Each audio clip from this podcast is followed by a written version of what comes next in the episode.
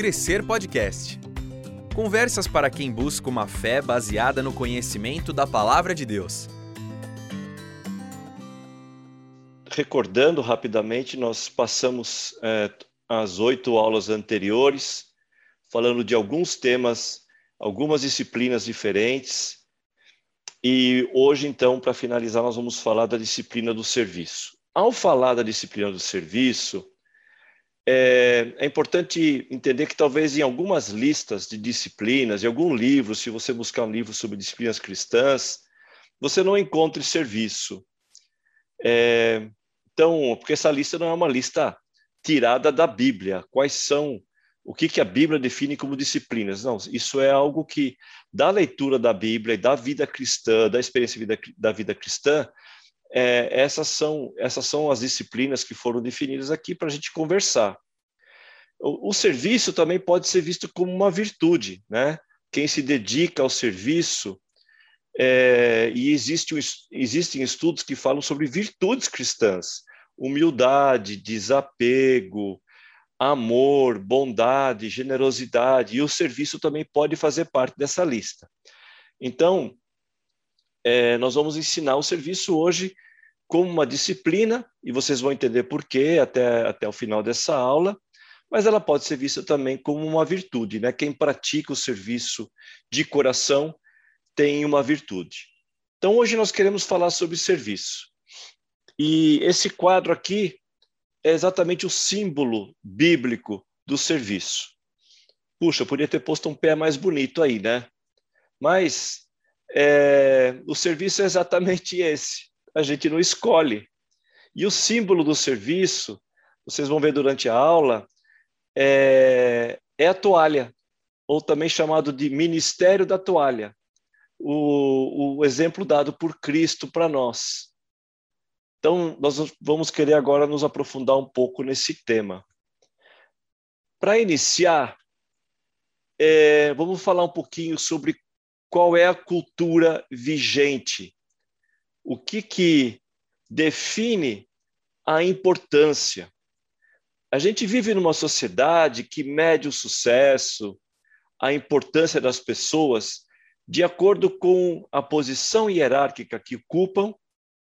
Isso vale na vida profissional, vale na sociedade em geral e também, infelizmente, acaba valendo na igreja. E com isso, nós acabamos é, classificando algumas tarefas como sendo importantes e outras como não sendo importantes.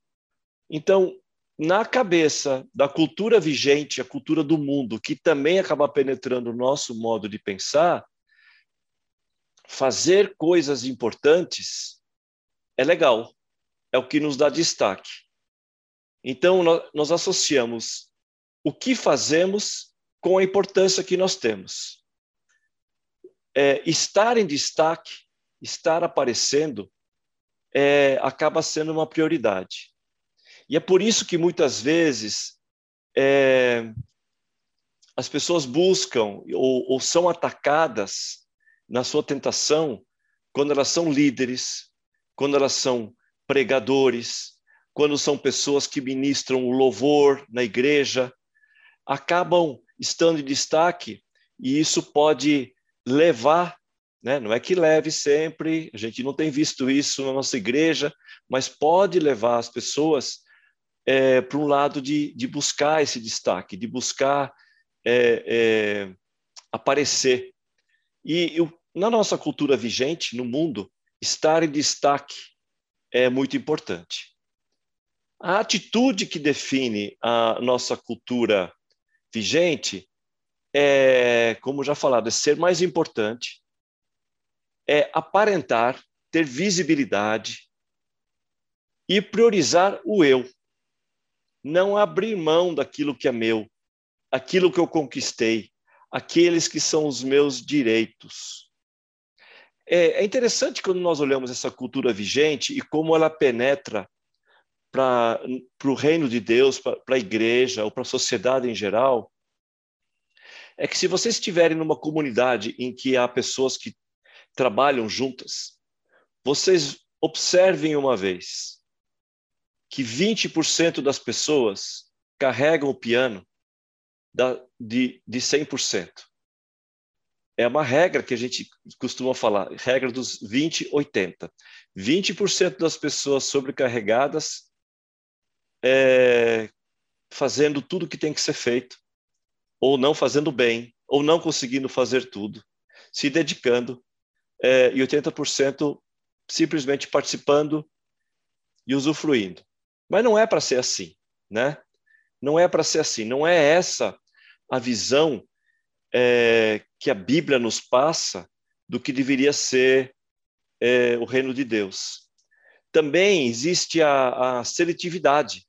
Me chamam para fazer alguma coisa e eu falo, puxa, é...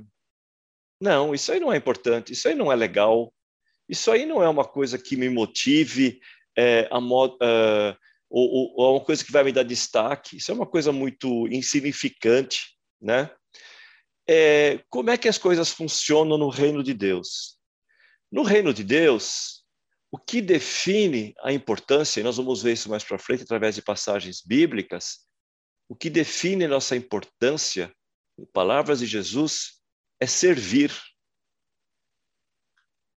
E qual é a atitude daquele que é discípulo de Cristo? É ser servo.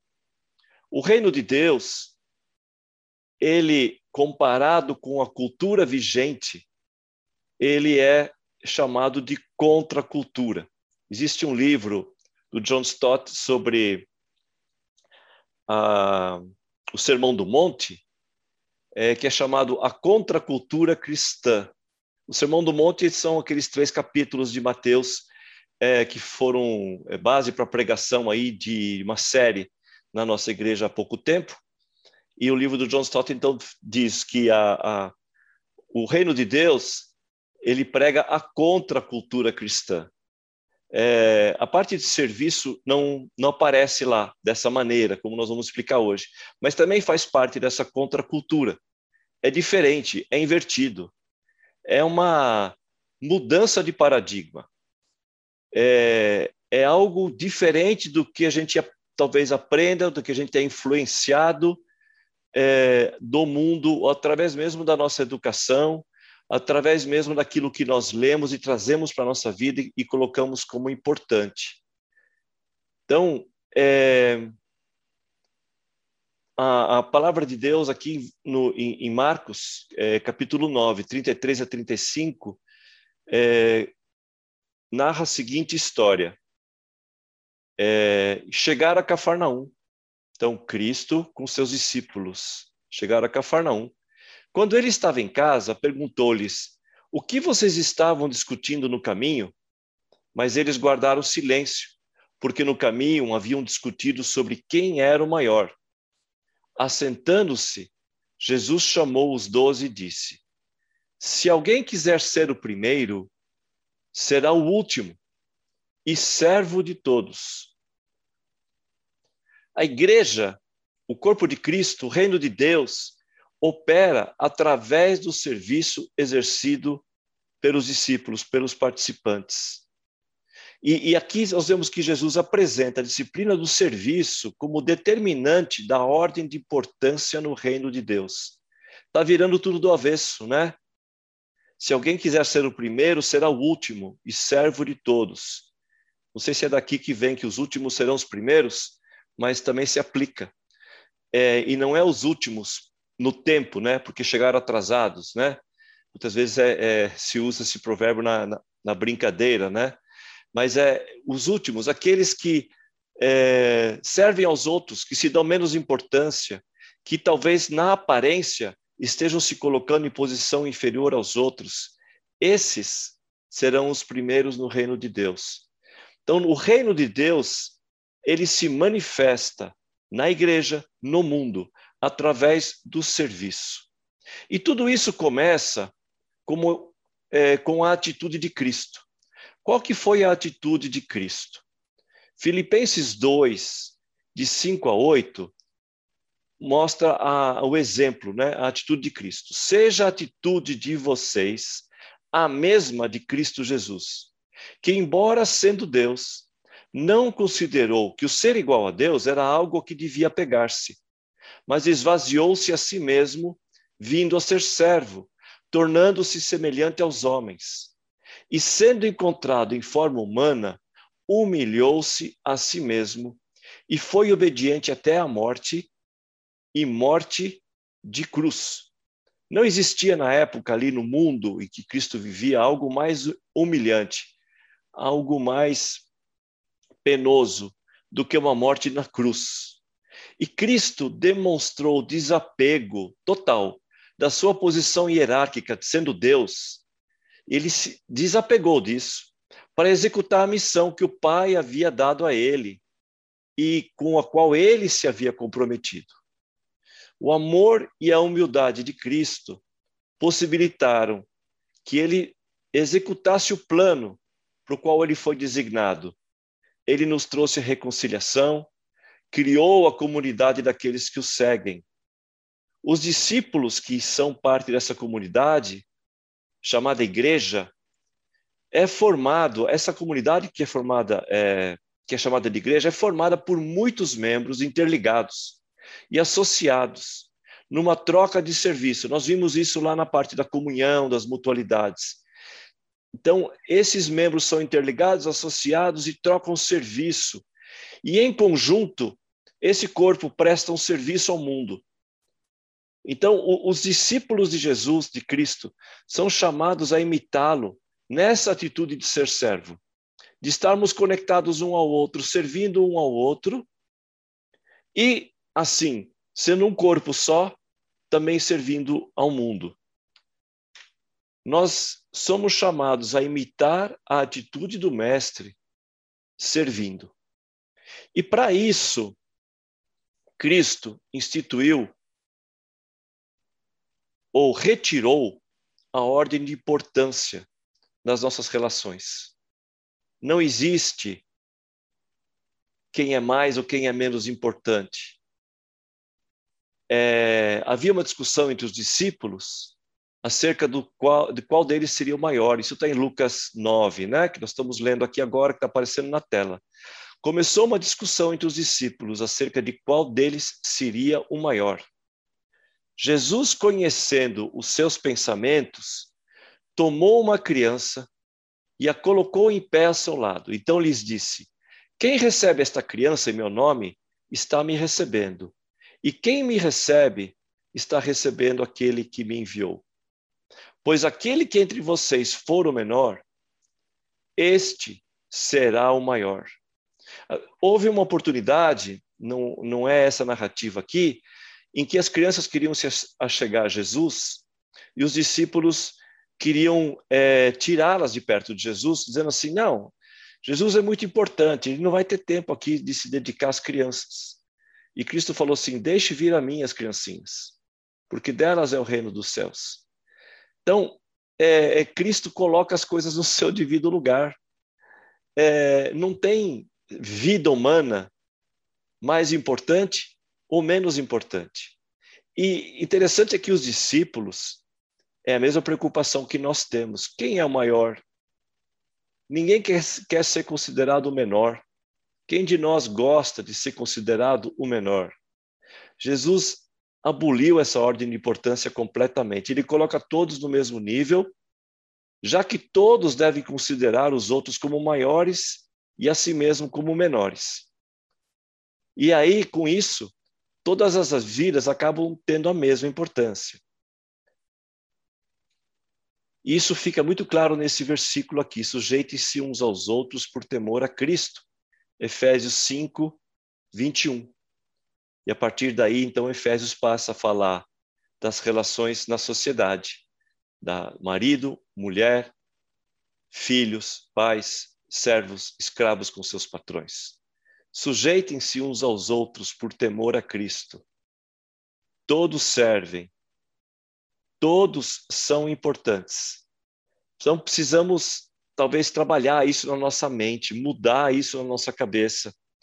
Quando olhamos para alguém, é, é, colocar um nível de importância para a pessoa. Isso está muito arraigado dentro de nós.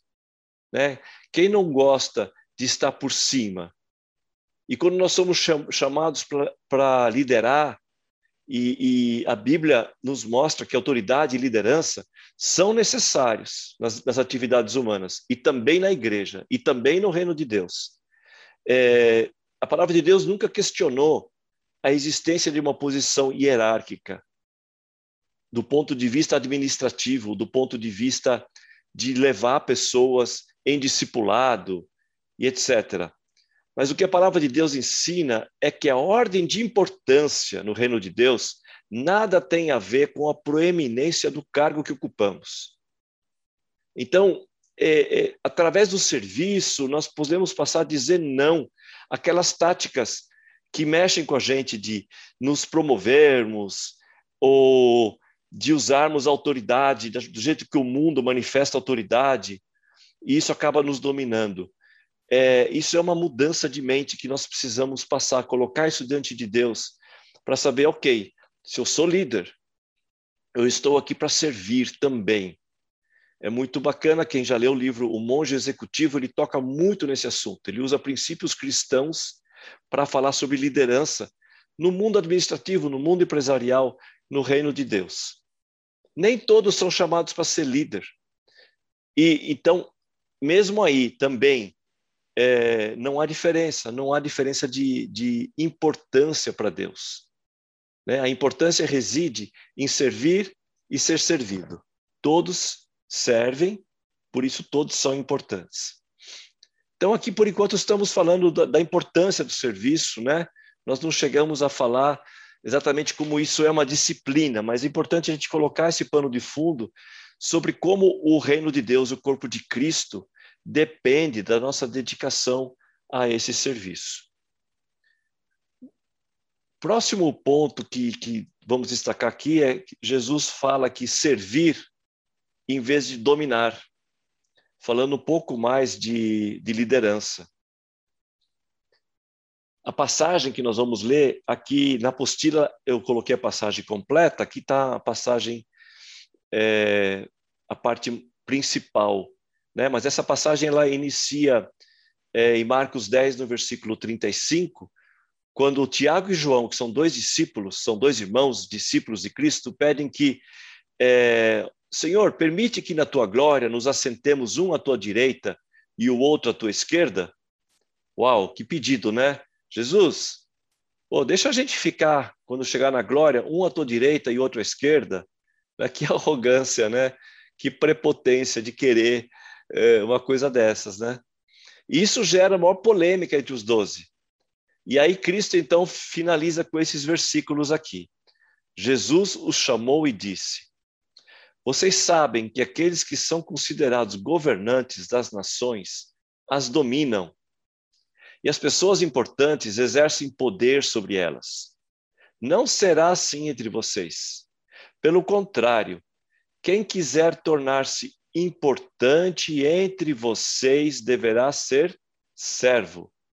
E quem quiser ser o primeiro deverá ser escravo de todos. Palavra forte, escravo. Mas é a palavra escravo mesmo que é usada.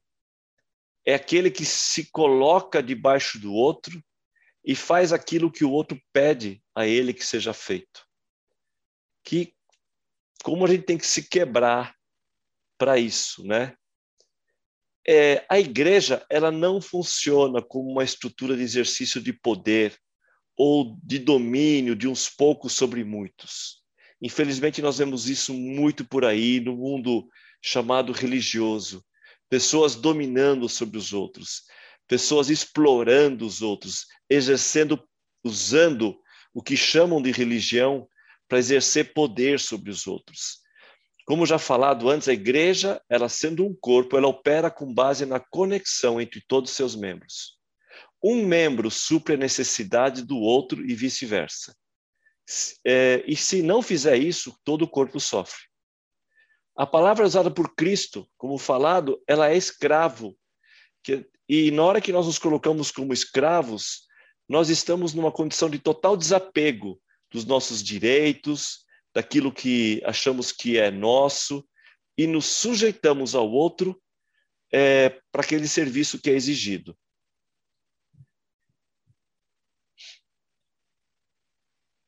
Nós, quando exercemos o serviço, nós não esperamos, é, nós fazemos o serviço não esperando é, que nós vamos ter um prêmio, pelo sacrifício que nós estamos fazendo, porque nós, nós colocamos muito isso nessa visão de que nós estamos nos sacrificando fazendo algo, e aí nós queremos um retorno. E nós vivemos muito disso, de fazer algo para ter retorno. Qual é o custo-benefício? Qual a relação entre custo e benefício para fazer algo? E quando nós nos dispomos a servir, esse raciocínio não vale.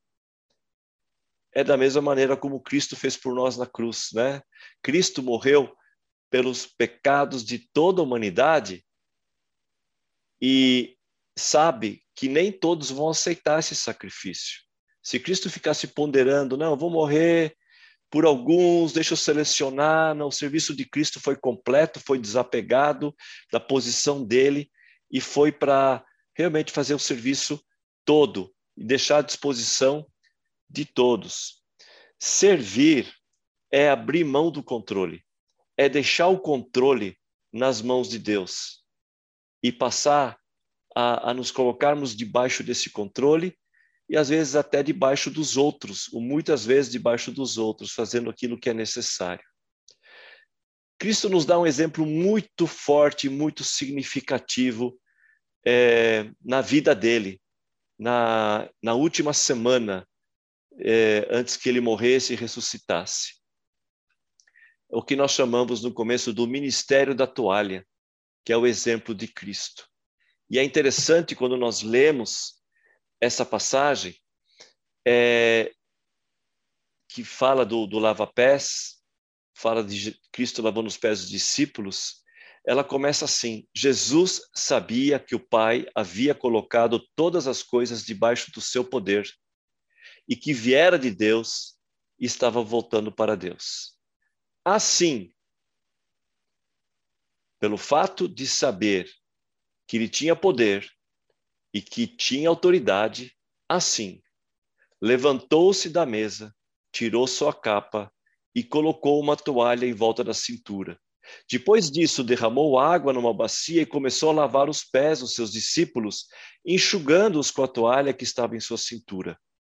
Chegou-se a Simão Pedro que lhe disse: Senhor, vais lavar os meus pés? Respondeu Jesus: Você não compreende agora o que estou lhe fazendo, mais tarde, porém, entenderá. Disse Pedro: Não, nunca lavarás os meus pés. Jesus respondeu: Se eu não os lavar, você não terá parte comigo.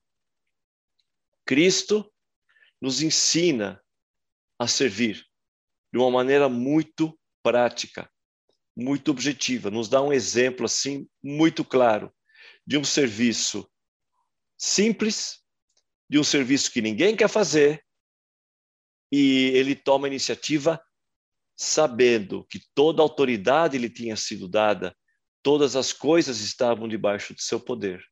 Que diferença, que contraste. Ele era uma autoridade máxima e ele assume o serviço mais humilde daquele momento. O, o livro que nós usamos como guia, é, como base para nossos estudos de disciplina, um dos livros que nós usamos é do Richard Foster celebração da disciplina. E ele, sobre, sobre esse é, evento, ele, ele diz o seguinte: ele faz o seguinte resumo. Reunidos na festa da Páscoa, os discípulos sabiam perfeitamente que alguém tinha de lavar os pés dos outros. O problema é que só os menores é que lavavam os pés dos outros, de modo que ficaram com os pés empoeirados. Ninguém fez nada, né? Ficaram todos com os pés empoeirados mesmo. Era um ponto tão melindroso que eles nem mesmo iam falar sobre o assunto. Ninguém desejava ser considerado o menor. Então Jesus tomou uma toalha e uma bacia, redefinindo assim a grandeza. Jesus, que tinha toda a autoridade, lava os pés aos seus discípulos sem nenhuma cerimônia e com naturalidade, e aí ele finaliza com o seguinte texto: Quando terminou de lavar-lhes os pés, Jesus tornou a vestir sua capa e voltou ao seu lugar. Então lhes perguntou: Vocês entendem o que lhes fiz? Vocês me chamam mestre e senhor, e com razão, pois eu o sou. Então vocês vejam aqui, Jesus não negava a sua autoridade e sua liderança. Pois bem, se eu, sendo senhor e mestre de vocês, lavei-lhes os pés, vocês também devem lavar os pés uns dos outros. Eu lhes dei o exemplo para que vocês façam como lhes fiz. Digo-lhes verdadeiramente que nenhum escravo é maior do que o seu senhor, como também nenhum mensageiro é maior do que aquele que o enviou. Agora que vocês sabem essas coisas, felizes serão se as praticarem.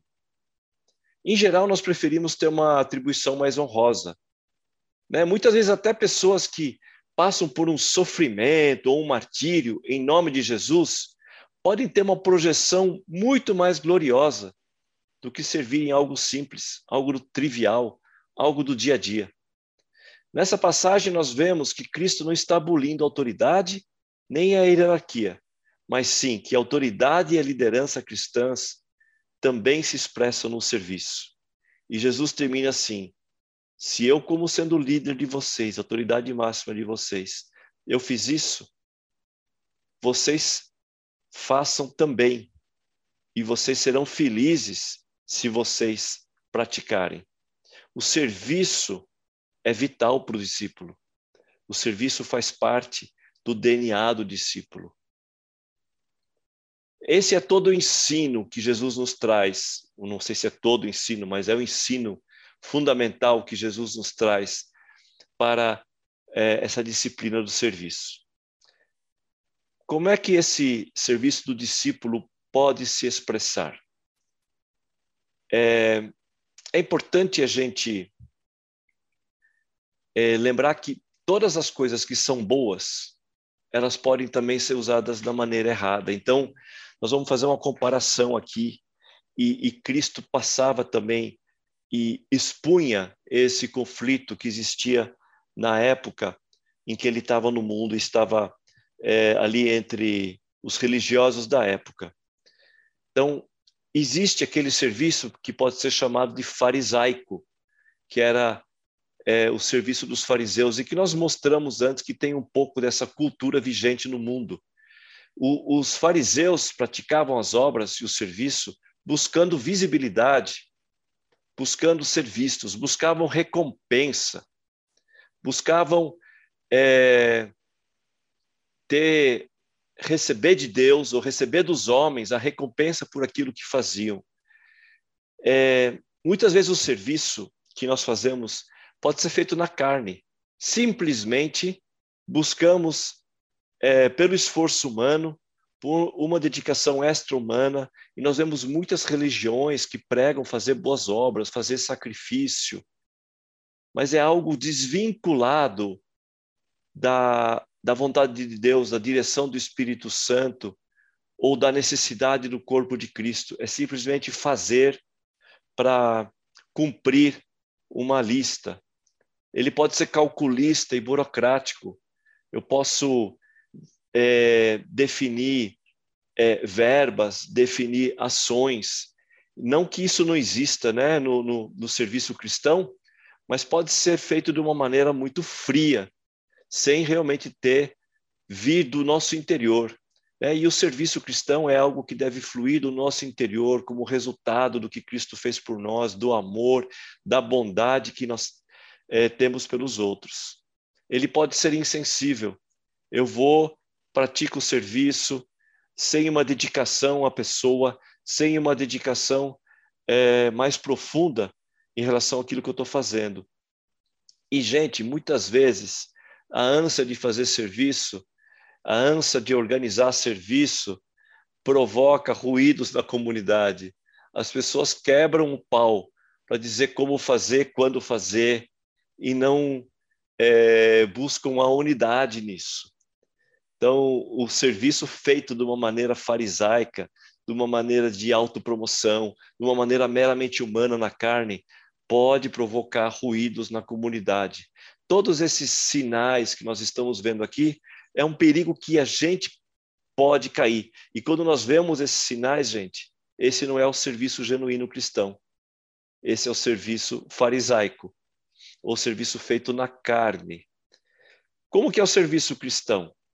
O serviço cristão, ele é discreto, busca ser discreto. De vez em quando vai aparecer. Algumas vezes ele é anônimo. Podemos ajudar pessoas é, sem que elas saibam quem as ajudou. Podemos prestar serviços nos bastidores sem que isso apareça. Podemos fazer coisas muito necessárias de maneira discreta. Na, na contribuição, né, é, tem uma passagem na Bíblia que diz: não, não deixa a tua mão é, esquerda saber o que a direita faz, ou é o contrário, agora não estou lembrando. Mas não deixe uma mão saber o que a outra está fazendo. Quer dizer, seja tão discreto que até dentro de você, você não dá importância para aquilo. Não espera retorno. O serviço cristão não espera retorno. Quantas vezes, quando a gente está trabalhando no reino de Deus, uh, a gente pode estar tá servindo a irmãos e até ouvir críticas, ou não, não ouvir um obrigado. É, e o serviço cristão tem essa, essa característica. Eu não estou fazendo para ter retorno. Estou fazendo isso para Deus, estou fazendo isso porque sou parte do corpo de Cristo, estou fazendo isso como resultado do meu amor pelos outros, pelo, é, como resultado do amor que Cristo teve por mim, se desapegando de tudo. O serviço é uma atitude, é um modo de vida. Então, muitas vezes, quando nós falamos de serviço, nós talvez é, pensemos no que fazer. E é importante a gente pensar no que fazer, e mais à frente nós vamos ver isso. Mas é, é muito mais uma atitude, é, um, é uma maneira como eu me comporto, como eu me relaciono com o mundo, com as pessoas à minha volta. Eu tomo uma atitude de serviço, é uma atitude de considerar os outros superiores a mim mesmo, uma atitude de não discriminar, uma atitude de estar à disposição dos demais. Esse é o serviço cristão. Ele não discrimina, ele não busca somente servir a pessoas importantes ou a pessoas é, que têm um certo destaque ou que vão me dar alguma retribuição. E, sobretudo, também, o serviço busca a unidade e ele se manifesta através das mutualidades que nós estudamos alguns domingos atrás não somente através das mutualidades, mas também, e busca sempre a unidade do corpo de Cristo. Se nós estivermos praticando o serviço para desunir, para provocar ruídos, para provocar discussões, é, dá uma parada, pensa, reflita que alguma coisa está errada nessa é, no que está nos motivando a fazer o serviço. O serviço cristão sempre é resultado de uma atitude interior de humildade, disponibilidade, atenção, bondade, amor, mansidão, domínio próprio, paciência, muitas características do fruto do espírito de Gálatas, né? Que são colocadas em prática. É, Richard Foster diz que o serviço verdadeiro, o verdadeiro serviço, edifica a comunidade silenciosa e despretensiosamente, ele vai aqui e ali cuidando das necessidades alheias. Não obriga ninguém a retribuir o serviço. O serviço atrai, une, cura, edifica. O resultado é uma comunidade unida. Ah, que bênção, né? Se for, se for realmente assim, que a gente possa ser levado, ser motivado a praticar esse verdadeiro serviço que atrai, une, cura, edifica e une a comunidade. O serviço, ele é uma disciplina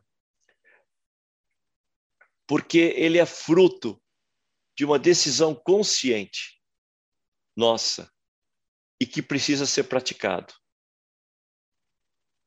Então, como todas as disciplinas, ele é fruto de uma decisão e precisa ser praticado. E a partir daí, as disciplinas se tornam ferramentas de crescimento, de maturidade, de santificação. Então, o serviço, ele o que, que ele faz, como ele age na nossa vida? Ele desenvolve a humildade. E, e humildade é uma coisa complicada, né, gente? Porque é difícil de buscar é, humildade, que no momento que eu falar para vocês, eu consegui a humildade, eu parei de ser humilde. Se eu escrever um livro, Como Ser Humilde, quer dizer que eu estou achando que é, eu, eu, eu tenho o método e eu consegui fazer para mim. Né? Aliás, eu nunca vi um livro né, escrito Como Atingir a Humildade. É, talvez tenha, tenha assim, alguns capítulos, né, quando falamos de virtudes cristãs, como nós falamos antes. Mas é uma coisa complicada. É, é difícil buscar, porque quando nós imaginamos que nós temos, está provado que nós não temos. E mas o, o serviço sincero que quando nós praticamos, ele desenvolve a humildade. Por quê? Porque os desejos da carne são transformados em atitudes de graça e amor.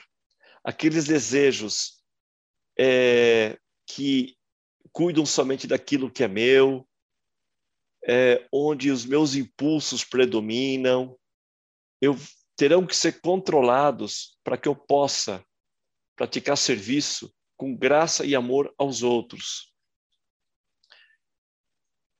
Ao praticarmos o serviço, nós trabalhamos contra o orgulho e a soberba que querem ocupar nossa vida.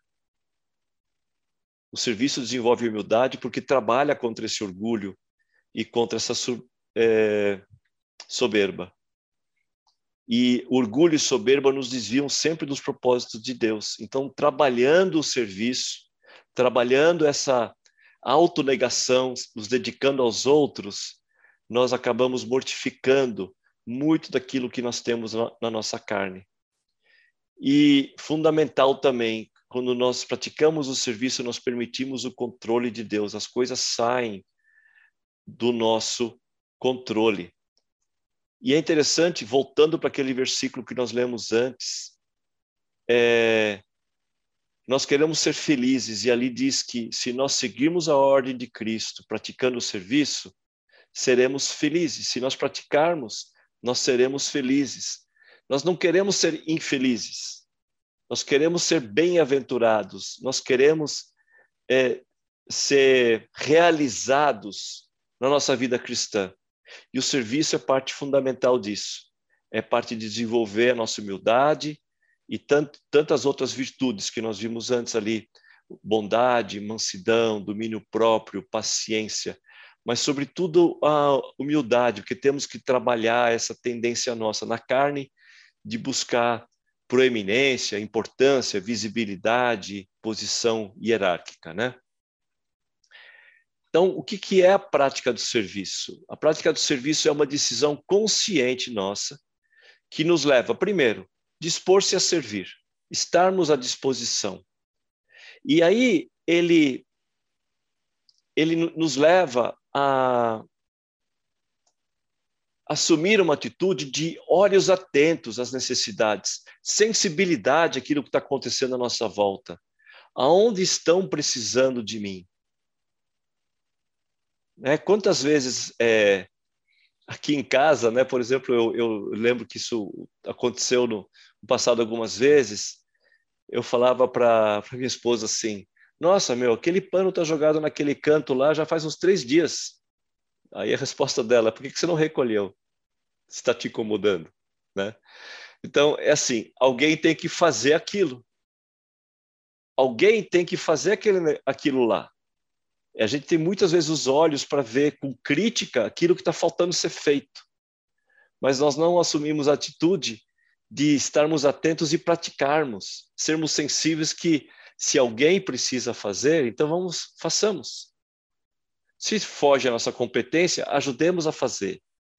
Mas não vamos sempre delegar para os outros. E nós temos uma cultura aqui nesse país é, que vem lá do passado da nossa história, de que muitos trabalhos são relegados a, a pessoas de, de nível, entre aspas, aqui, inferior. É, pessoas mais simples que têm que fazer aquilo. Temos vergonha de fazer coisas simples. A, a, a prática do serviço faz com que a gente abra mão dos nossos próprios recursos. Então, quando surge uma necessidade, alguém me liga no meio da noite que precisa de ajuda, precisa de conselho, precisa de uma de uma carona, que alguém leve para algum lugar. A gente abre mão do nosso lazer, do nosso conforto. Às vezes temos que abrir mão do nosso dinheiro para ajudar alguém. Muitas vezes abrir mão do tempo. E como é difícil. Né? Eu não queria fazer isso agora. Eu queria curtir isso aqui. Eu queria ter uma noite tranquila. É, e, e, dar a mesma importância a serviços grandes como a serviços aparentemente insignificantes. E o que, que pode acontecer nisso tudo? Né? É, primeiro, para a gente finalizar essa parte aqui. Então, a prática do serviço não é uma lista de coisas que fazemos, é um modo de vida. Uma coisa é atuar como servo, uma coisa é atuar como servo. Outra coisa muito diferente é ser servo. Nós somos chamados a sermos servo, não a praticarmos o serviço, atuar como servo, uma vez ou outra. Mas é sermos servo, é uma atitude de vida que vem de dentro de nós. Ok, aí pode vir a pergunta: e se alguém se, se aproveitar da minha atitude de servo, tirando vantagem, ou pisando, explorando essa minha boa vontade de servir? Então, nós somos chamados para ser, sermos servos, e nessa condição realmente pode ocorrer que alguém abuse ou tire vantagem da minha atitude. Mas essa não deve ser a minha primeira preocupação nós temos um pouco essa primeira preocupação de não sermos abusados, de não sermos atingidos, de não corrermos risco de ajudar alguém que não merece. Achamos que as pessoas têm que merecer nossa ajuda. Essa é a nossa primeira atitude. Nós fomos isso foi colocado na, na, na nossa mente. Mas o que, que Cristo afirmou? Mateus 5:41. Se alguém o forçar a caminhar com ele uma milha, vá com ele duas. Se alguém te pedir um favor, se alguém te forçar, seja servo, faça até mais do que ele está pedindo. Essa é a atitude. Nós estamos libertos de nós mesmos. Nós vamos trabalhar e pedir que Deus nos dê isso, de estarmos libertos de nós mesmos, é, dos nossos medos de ajudar, de servir. A disciplina é exatamente essa. Agora, claro que eu não estou afirmando aqui é, que a gente deve se tornar objeto de abuso é, ou codependente de alguém que explora a nossa boa vontade e não nunca toma atitudes de correção. Então, nós temos isso no Celebrando a Recuperação, ou agora chama Caminhos de Recuperação na igreja, de que se você é, é, é familiar de um, de um viciado e, e vive correndo atrás para servi-lo, você acaba não ajudando. Então, você tem que tirar essa dependência e ter uma atitude diferente. Né? Eu não estou falando de, desse tipo de serviço. Né? Quando nós ajudamos pessoas que são é, reiteradamente vêm pedir ajuda, chega um momento que a gente fala assim: olha, eu vou te ajudar a sair dessa situação, mas eu não posso continuar te ajudando. Né? Eu, eu não estou falando desse tipo de situação. Mas isso não é a maior parte do tempo, certo? É, isso não deve criar em nós algo defensivo. É, outra coisa que nós precisamos tomar cuidado nessa parte do serviço é que nós, que nós somos finitos. Nós não somos é, onipresentes. Nós não podemos servir em tudo e todas as coisas. Por isso que eu citei lá no começo aquela regra: 20% das pessoas carregando o piano de 100%. Então, precisamos nos deixar guiar pelo discernimento do Espírito Santo em oração. Mas, não esqueçam, é um modo de vida. É, é uma atitude que nós tomamos em nossa vida de sermos servos, de estarmos atentos, estarmos sensíveis e desprendidos dos nossos próprios recursos para poder servir ao outro. Exemplos de serviço. dentro da realidade de cada um, dentro do mundo em que cada um de nós vive, é, eu não quero aqui criar uma lista de serviços, eu somente criar umas oportunidades para vocês poderem refletir e não é uma lista. Agora eu tenho que fazer um checklist e cumprir tudo isso aqui. Não é assim que funciona. Nós falamos que é uma atitude e Deus vai guiar cada um de vocês, a cada um de nós, a servir de uma outra maneira. Mas só para ter essa lista, é, serviços anônimos, é, serviços que são feitos sem que o recebedor fique sabendo. Né? E esse serviço causa um impacto é, é, tremendo naquelas pessoas que recebem e naquelas pessoas que observaram o que aconteceu. Porque vem que a graça de Deus está operando. Aumenta a fé, aumenta a percepção da graça de Deus em todos. Serviço de pequenas coisas. Nós já falamos bastante sobre fazer coisas que parecem ser insignificantes, mas que causam um impacto tremendo. Proteger a reputação alheia. Por que, que isso está nessa lista aqui? Porque no momento em que nós recebemos informações que falam mal de uma pessoa, nós podemos ser a pessoa que serve a essa pessoa, não participando, não propagando fofoca ou difamação, deixar a crítica e vamos promover o próximo, prestar um serviço ao próximo, promovendo, incentivando, motivando. Importante nós que permitamos ser servidos, não ter o orgulho de, de achar que nós não podemos ser servidos. Nós vemos isso muito em, em pessoas mais idosas, né, que passam a ter que receber cuidado, cuidado que eles não estavam acostumados a receber de outras pessoas e se revoltam com isso porque agora são dependentes de alguém. Mas vai haver momentos em que nós vamos ser dependentes de alguém e que nós precisamos ser servidos, precisamos da ajuda, precisamos que nos ensinem, precisamos que é, pratiquem o amor e a bondade conosco. E assim como Pedro falou que é, que não queria ser que Cristo lavasse os pés dele, Jesus falou assim: Olha, se eu não puder lavar seus pés, você não pode ter parte comigo. Algumas vezes, para termos parte com nossos irmãos, nós temos que permitirmos é, de ser servido e, e deixar o orgulho de lado. Aqui é interessante o exemplo que, que traz, o Richard Foster traz, quando ele fala em serviço de cortesia respeito à cultura de cada um. Quando ele fala muitas vezes a maneira que nós queremos trazer o nosso ensino do evangelho, ou nós queremos a culturas diferentes, ou mesmo aqui no nosso ambiente, e nós não sabemos respeitar de onde a pessoa que veio, a pessoa que nós estamos comunicando o evangelho, da onde ela veio, como que ela entende, como que ela raciocina. Então o serviço aí é tentar ter empatia com aquela pessoa ter cortesia, respeito, não impor a minha cultura a outra pessoa. Ensinar a palavra de Cristo, discipular com respeito ao background que essa outra pessoa tem. Um serviço muito importante, que era muito importante nas igrejas antigamente, era a hospitalidade.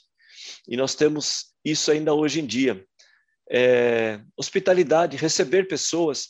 Não é só receber pessoas que estão em viagem, nós temos oportunidade disso também.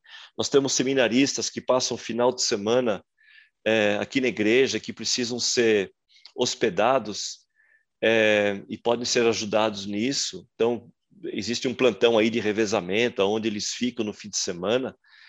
É, mas também a hospitalidade de receber os irmãos em casa, convidar as pessoas, compartilhar sua casa, compartilhar sua intimidade. É, 1 Pedro 4,9 diz que alguns, sem saber, hospedaram anjos.